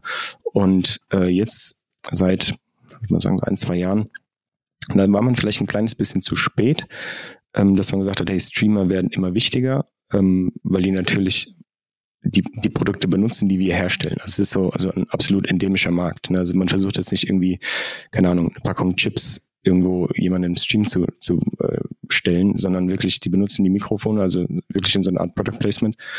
Und dass man da so ein, ähm, ja, wie so eine Art Platzhirsch irgendwie hat mit dem, mit dem Show-Mikro, ähm, was ja ehrlich gesagt auch ein gutes Mikro ist. Ne? Ähm, aber das war natürlich auch für mich so die erste Frage, wie haben die es geschafft, dass jeder Streamer sich ein Mikrofon für, keine Ahnung, 400 Euro dahin hinstellt und jeder das gleiche Mikrofon hat. Wie haben die das geschafft? Ne? Geben die so viel Geld dafür aus? Welche Marketingkampagne machen die? Ähm, und es tatsächlich, war so einer der großen Punkte, was ich immer wieder gehört habe, immer wieder gesehen habe, dass die ähm, oder das am Anfang einer der großen äh, Streamer aus Amerika, YouTuber, das Mikro halt benutzt hat und es halt sehr prominent gezeigt hat und dann ähm, sich danach auch so ein bisschen der Markt entwickelt hat und sagt, wenn der es benutzt, dann äh, muss es ja irgendwie gut sein. Ne? Und das ist natürlich auch ein Ansatz für uns, warum es so wichtig ist, mit, äh, mit Partnern zusammenzuarbeiten, auch äh, mit euch zusammenzuarbeiten, mit, ähm, mit Streamern zusammenzuarbeiten, um zu sagen, hey, pass auf, hier ist ein cooles Mikro, teste es doch bitte, ne? schau, ob, ob dir das, ob es dir gefällt, ob es dir Spaß macht und dann lass uns drüber reden, wie wir irgendwie zusammenkommen können.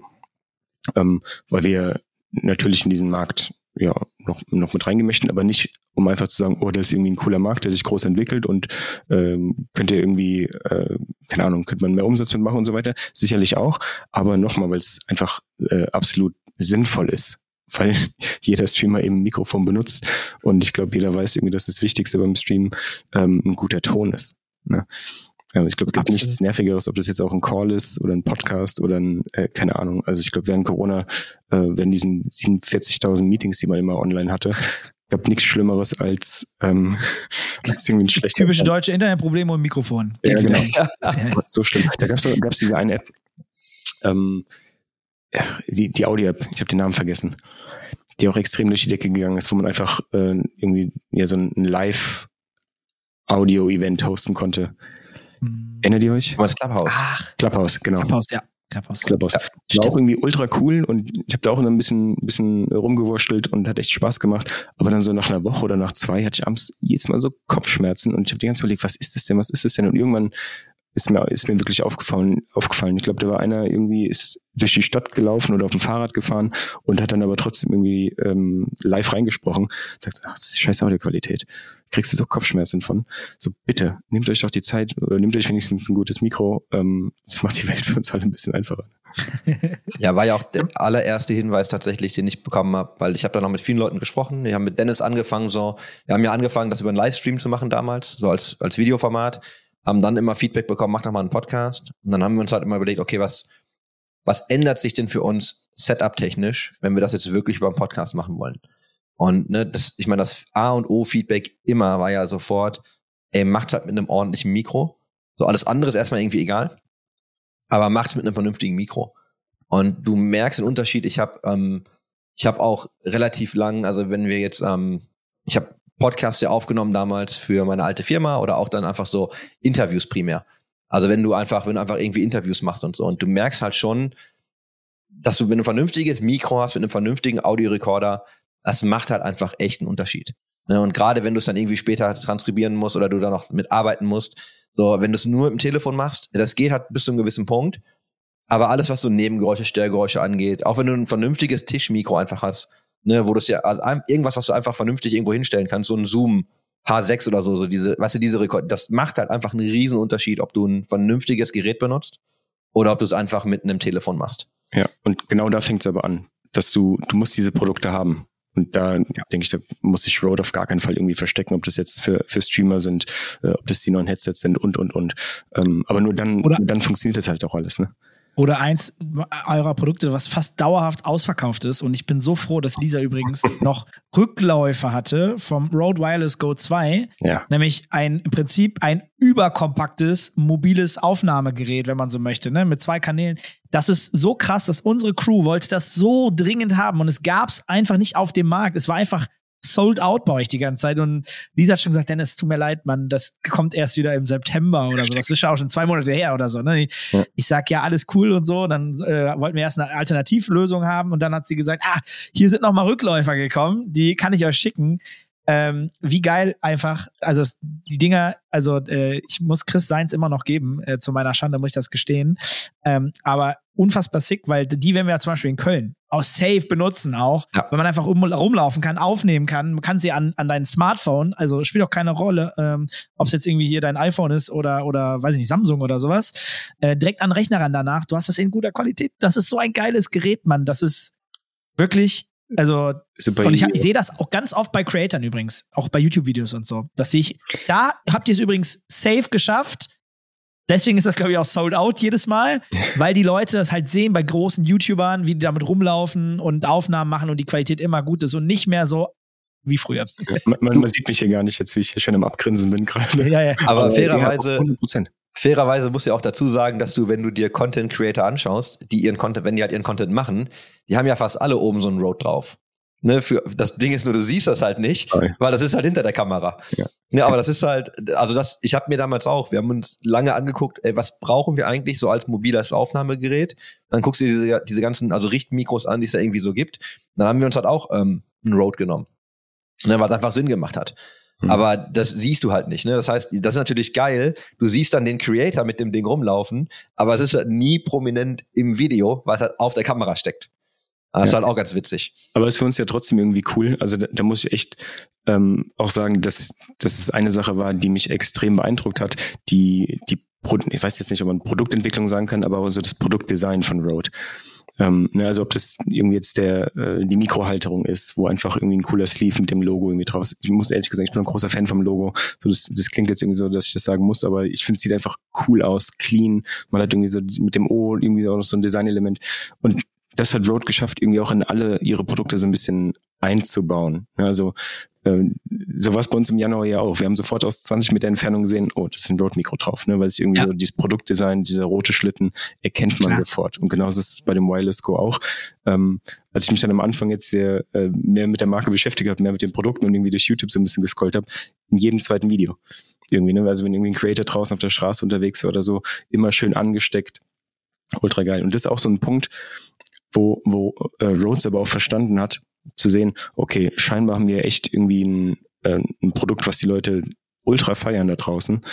Wie also, lasst uns doch schauen, wer dieses Produkt irgendwie noch gebrauchen könnte oder wa was wir noch besser machen könnten, haben sich das Produkt genommen und haben dann eben quasi ein, ähm, mit dem Wireless Me nochmal ein Produkt entwickelt, was nochmal ein Stück günstiger ist, nochmal ein Stück einfacher, ähm, dass die Leute wirklich easy Content aufnehmen können. Genauso wie du es gerade gesagt hast. Einfach ans iPhone reingesteckt ähm, und aufgenommen. Fertig.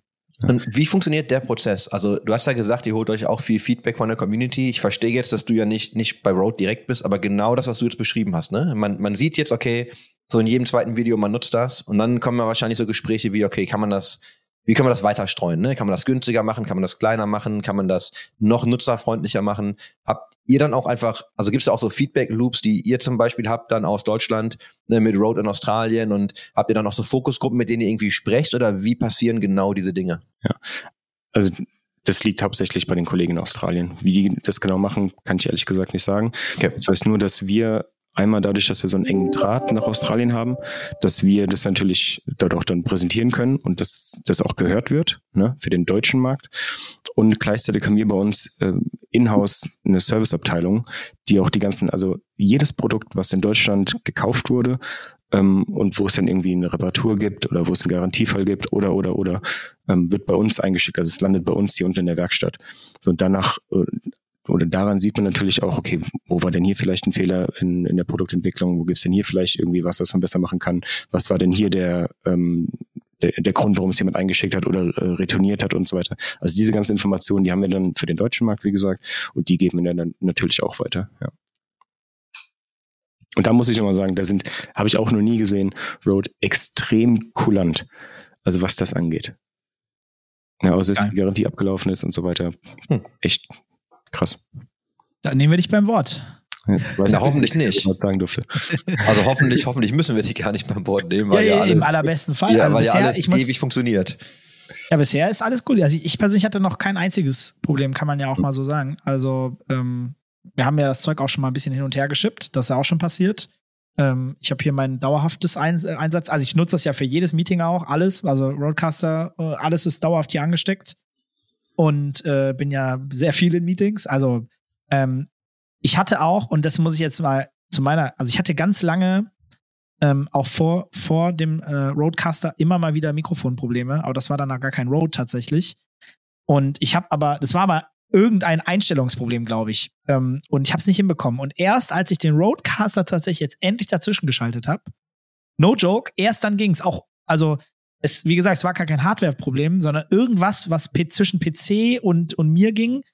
Ähm, egal welches Mikrofon ich angeschlossen habe, es ging nicht. Es spielte gar keine Rolle, ob es Rode, Shure, was auch immer war. Erst als ich den Rodecaster angeschlossen habe, und ich weiß nicht warum, aber ich habe hier aber auch ein relativ, also wie soll man das sagen? Chris weiß das, er hat das schon gesehen. Ich habe hier sehr viel Technik verbaut und da sind sehr viele Wege und da ist noch ein Mischpult und alles ist irgendwie miteinander angesteckt. Ich für mich sowieso äh, Überforderung pur. Ähm, und ja, er, erst als das Gerät dran war, seitdem ist mein Sound wieder gut. Früher war es nämlich so, dass alle immer gesagt haben, oh, du hast aber eine gute Stimme. Und äh, davor war. Ey, ich, ja. ich muss jetzt zwei Sachen sagen, ne? Pass auf, das eine ist, ich hatte ja am Anfang echte Probleme, das Equipment einzustellen und ich musste auch wirklich einmal hart den, den Roadcaster 2 jetzt resetten weil ich weiß nicht, was das, was Dennis Team da eingestellt hat in Hamburg, aber ich habe das Ding nicht in den Griff bekommen.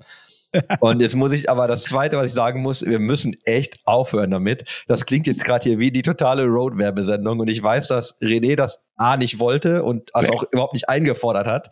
Und es wirkt gerade so, weißt du, wir, wir loben das hier und wir erzählen die ganze Zeit ja, Geschichten ja darüber. So. Ich weiß. Aber, du weißt doch, wie aber, viel Kacke ich hatte davor. Ich weiß, aber ich hoffe auch einfach nur wirklich und ich möchte das einfach an der Stelle nochmal betonen. Wir, also wir meinen das halt ernst. Das ist keine Werbesendung. Ja, ja, wir haben hier keinen, wir haben keine Auflagen, sowas zu machen. Ich weiß, dass René auch gar nicht genau, ja, genau, diesen, also es ist kein will. Part des Deals, ne? Möchte ich auch ganz klar dazu sagen. Es ist kein Part des Deals. Ich habe René proaktiv angesprochen und gesagt, Chris, sollen wir das nicht einfach machen? Äh, Wäre cool.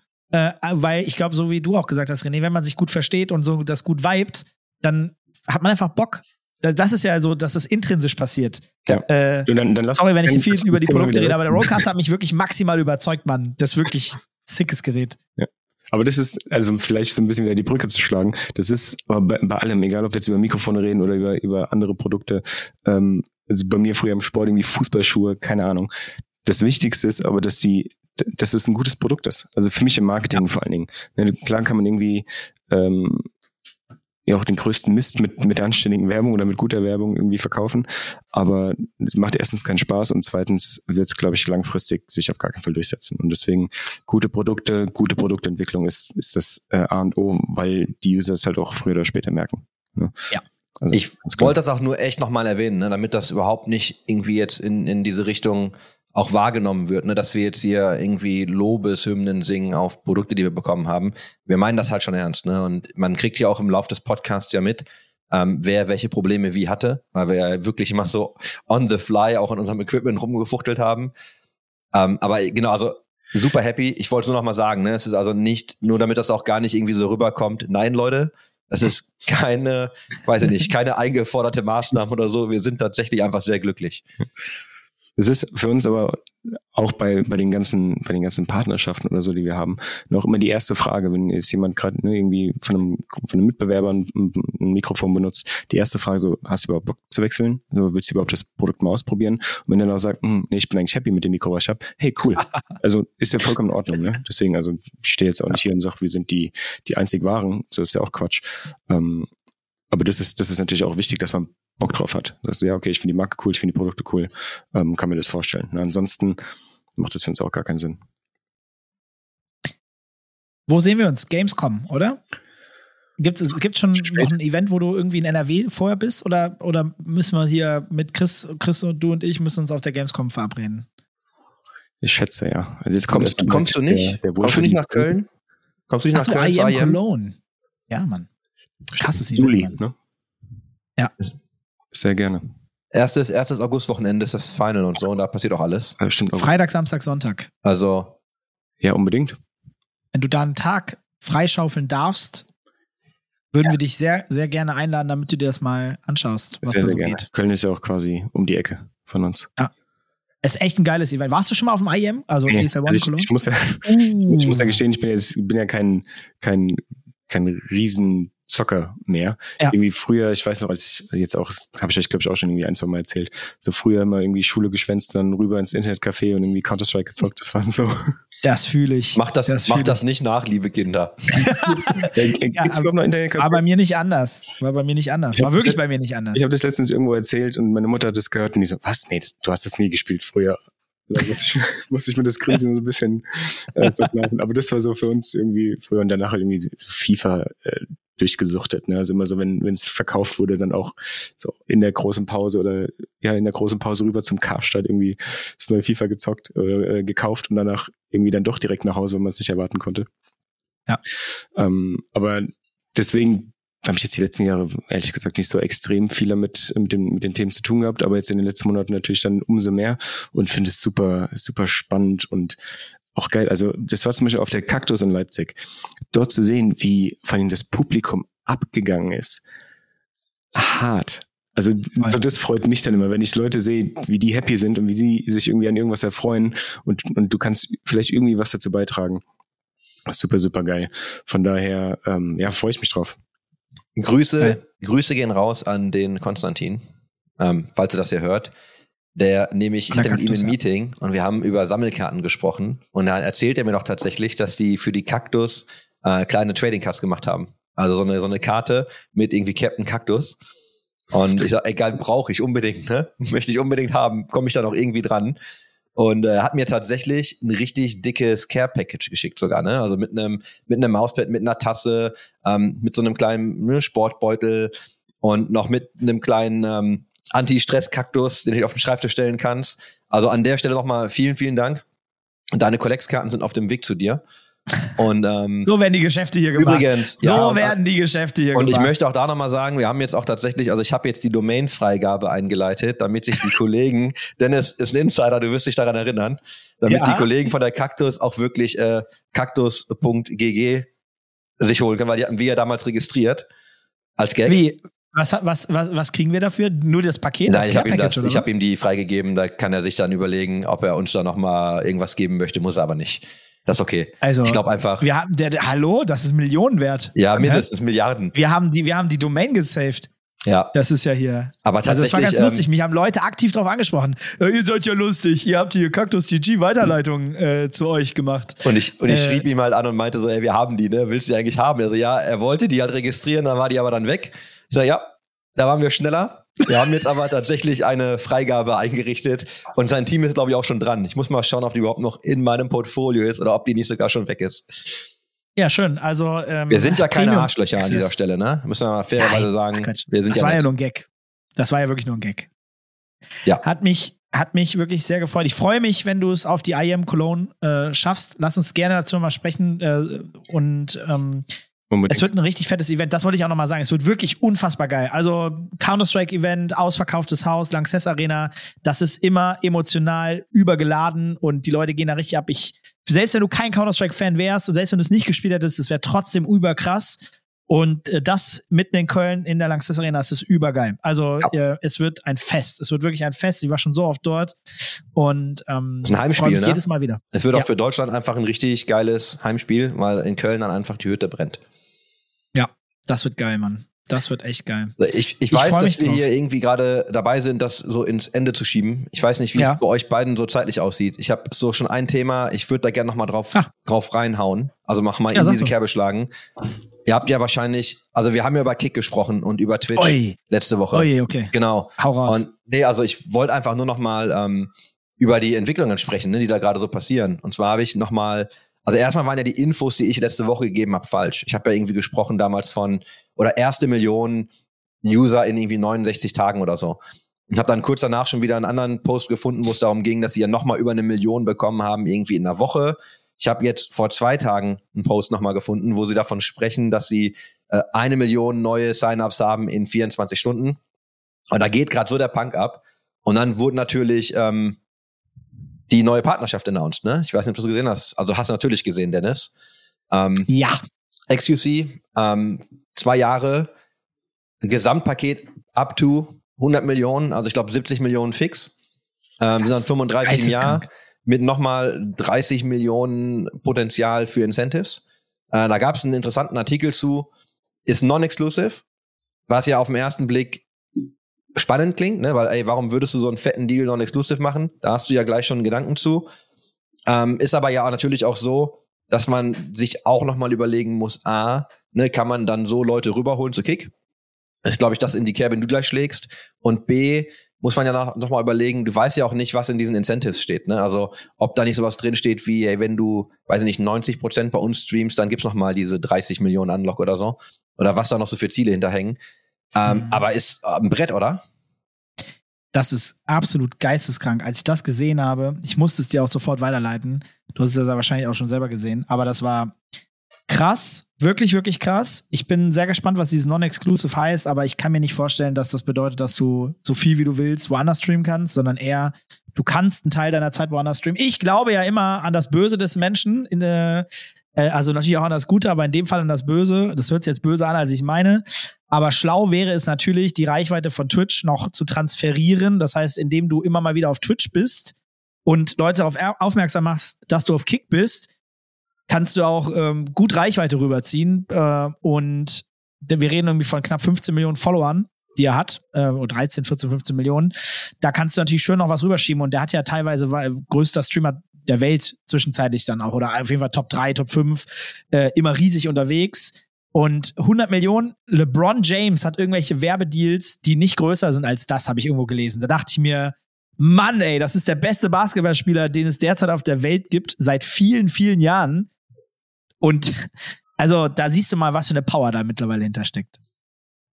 Na, du kannst Krass. halt auch nur gewinnen, ne? Wenn er jetzt, nehmen wir mal an, er würde zu Twitch gehen und würde, ich muss das gleich mal differenzieren, aber nehmen wir mal an, er geht jetzt auch Twitch und schiebt Leute zu Kick. Würde Twitch ihn jetzt bannen, wäre das ein Win für Kick? Ne? Ja. Ja. schon wieder in dieser Negativwahrnehmung von Twitch. Das, Das, hat ein bisschen, das ist schon so ein bisschen hart ähm, von der Positionierung, weil du nicht viel machen kannst. Ja. Jetzt können wir immer noch darüber reden, wir müssen das auch wirklich nochmal vertiefen, was eigentlich Kick ist und was hinter Kick steht. Der Simon hat es angeschnitten, wir haben es heute kurz angeschnitten im Vorgespräch. Äh, Wir müssen da mal ein bisschen mehr Zeit nochmal drüber reden.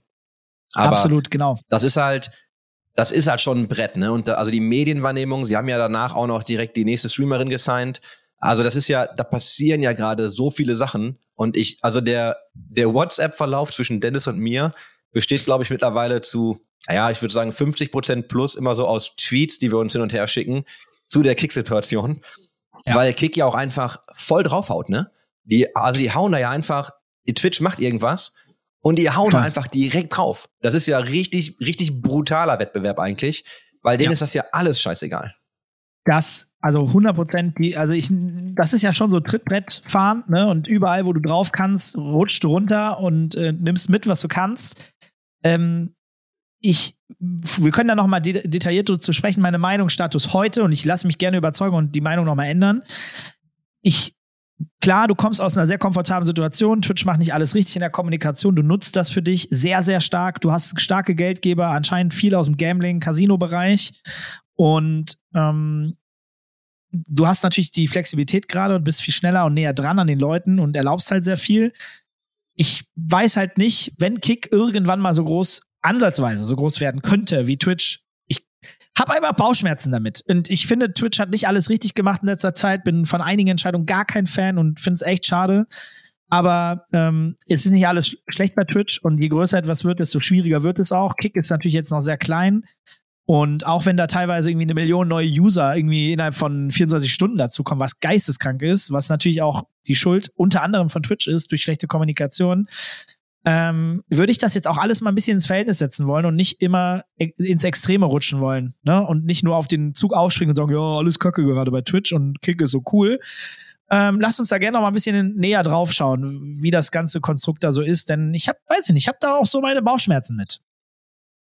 Hast du, René, sorry, dass wir dir jetzt, ne, wir lassen dich jetzt warten und sprechen da so drüber, aber ich meine, solche Sachen kriegst du ja wahrscheinlich auch noch mit, ne? Also, ja. weil selbst wenn du jetzt gar nicht so hardcore im, im Gaming-Thema vertieft bist, die Sachen schwappen ja komplett rüber. Wie, wie siehst du denn sowas? Ich habe immer so ein, so ein bisschen die Marketing-Brille auf. Ne?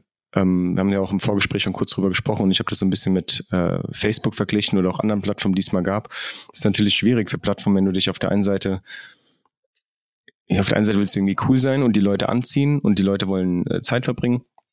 Und durch so äh, Regelungen, egal welche Regelungen das dann sind, ne, für die Creator oder für wen auch immer, oder ob du dann irgendwie äh, Werbung, zu viel Werbung einbaust oder ob du es kostenpflichtig machst, was auch immer, so dann wird's immer so ein kleines Stückchen uncooler. Ne? Und die Leute haben immer so ein bisschen, ein kleines bisschen weniger Lust drauf.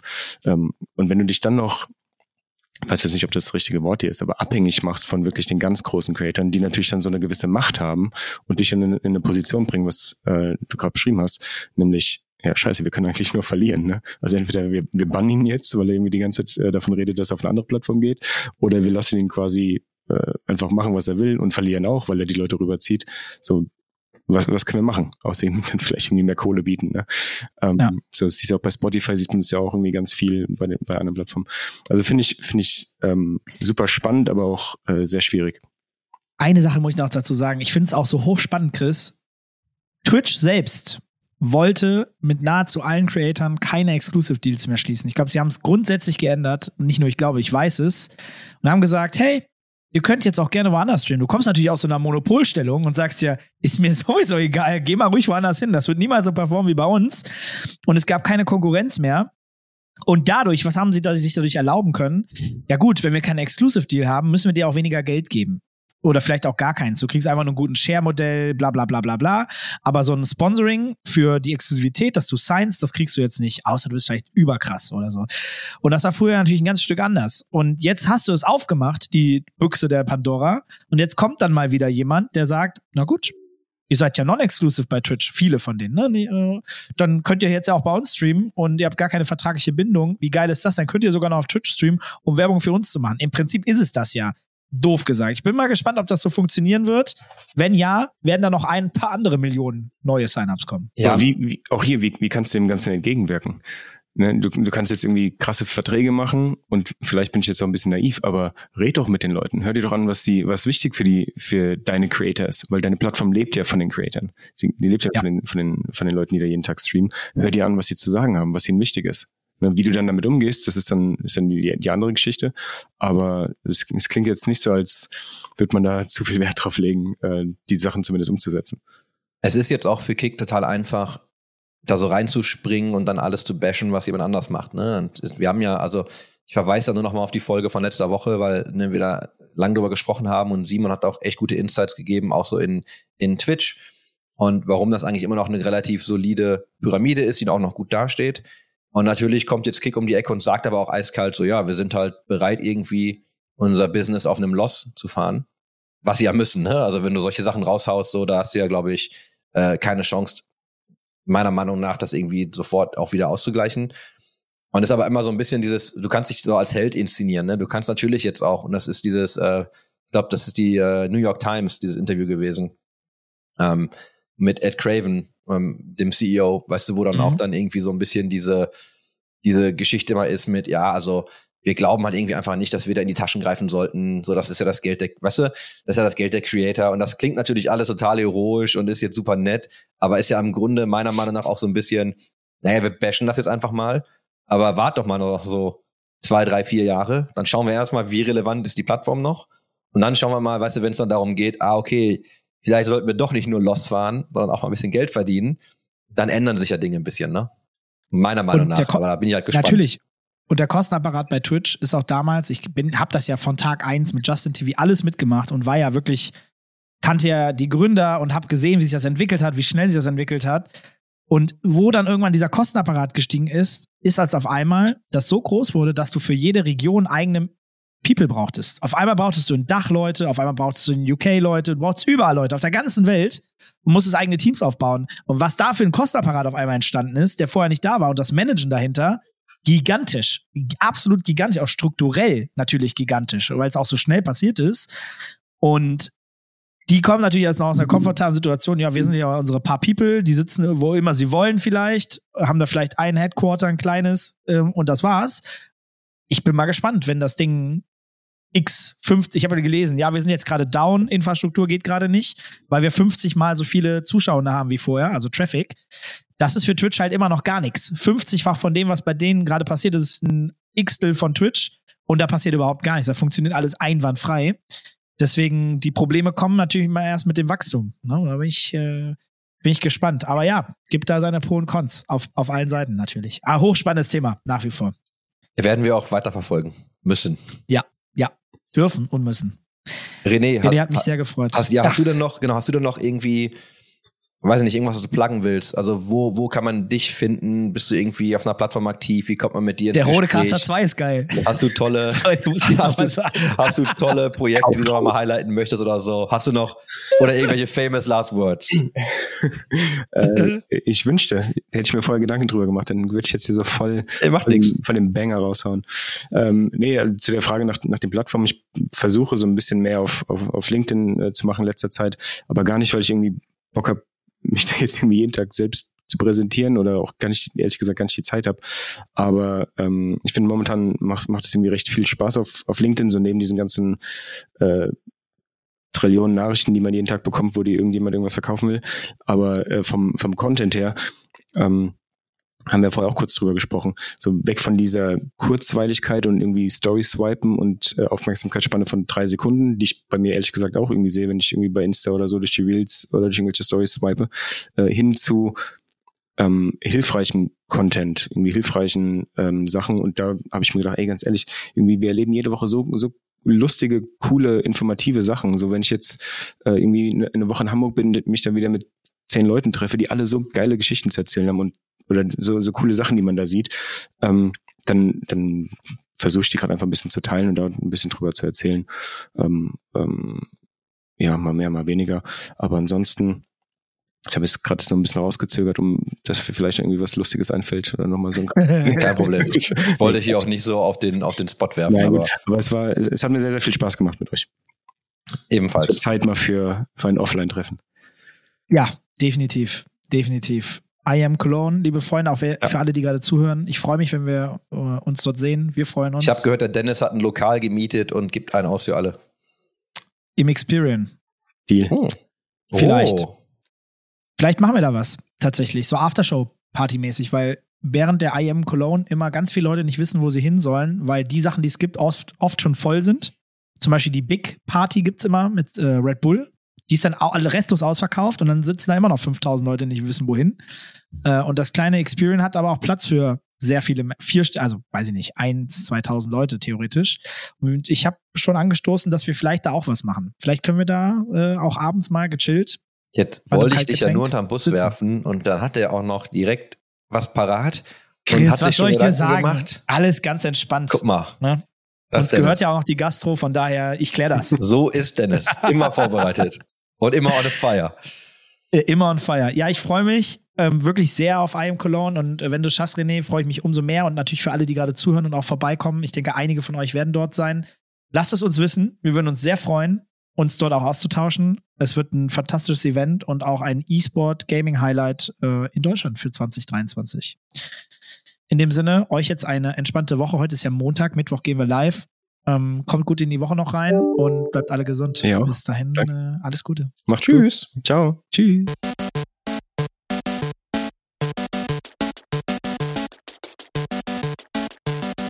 System shut down.